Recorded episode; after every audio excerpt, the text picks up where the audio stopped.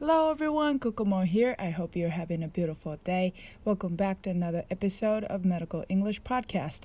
このチャンネルでは治療家さんやアスレティックトレーナーの人たちが外国人の患者さんやアスリートなどを英語で評価するときに使える英会話フレーズを紹介していきます。本日はエピソード24をお届けします。今週も引き続き今まで紹介した問診で使えるフレーズの発音練習のエピソードです。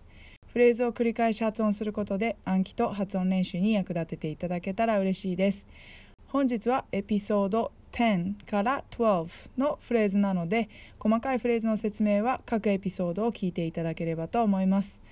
お気づきの方もいるかと思うんですが今回も声が枯れたままの録音になってしまいました。聞き苦しい声でのポッドキャストになってしまい申し訳ありません。来週こそは声が治っているように頑張ります。Alright then, let's get started. まずはエピソード10の今までに手術を受けたことがありますかというフレーズです。No.1 Have you ever had any surgeries before? Have you ever had any surgeries before? Number two, and if so, what kind of surgery and for which part of your body? And if so, what kind of surgery and for which part of your body?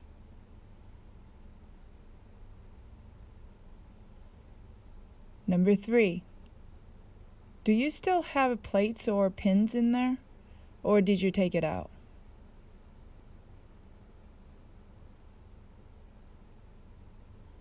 Do you still have plates or pins in there, or did you take it out?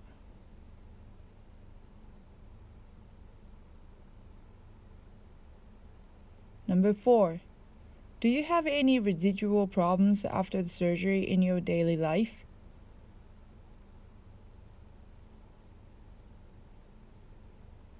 Do you have any residual problems after the surgery in your daily life?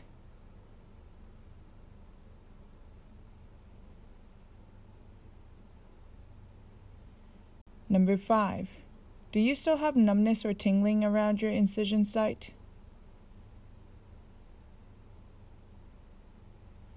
Do you still have numbness or tingling around your incision site?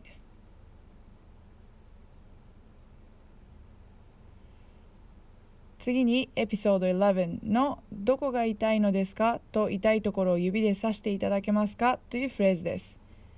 No.1 Where does it hurt? Where does it hurt? Number two, where's the pain? Where's the pain? Number three, can you point where it hurts? Can you point where it hurts? Number four, could you point out the location of your pain? Could you point out the location of your pain? Number five, could you show me where the pain is? Could you show me where the pain is? では最後にエピソード12の痛みは局所的ですかそれとも全域的ですかとどのような痛みですかというフレーズです。No.1 Is the pain at one spot or over a general area? Is the pain at one spot or over a general area? Number two, is the pain localized or spread over a general area?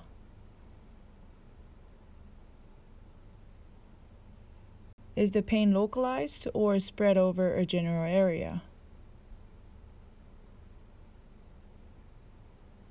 Number three, how do you describe your pain?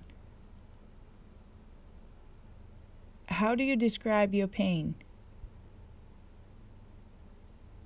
Number four, could you describe your pain? Could you describe your pain?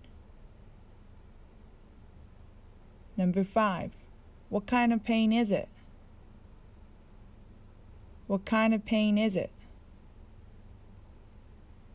はい、ここからは今回復習したフレーズを使ってサンプルの会話を読んでみます。リスニングの練習として使ってみてください。Have you ever had any surgeries before? And if so, what kind of surgery and for which part of your body? Um, I had an appendectomy before. I think it was almost five years ago. Okay, anyone else? No, that was the only surgery I ever had. Okay, perfect. So now, can you point where it hurts? It's right here. It's my left low back. Hmm. So it is called a SI joint where you're pointing. Any pain on the right side or the middle? No, it's only on my left side. Is the pain localized or is spread over a general area? It's pretty localized, I'd say. Okay, what kind of pain is it? It's sharp pain, really sharp. はい。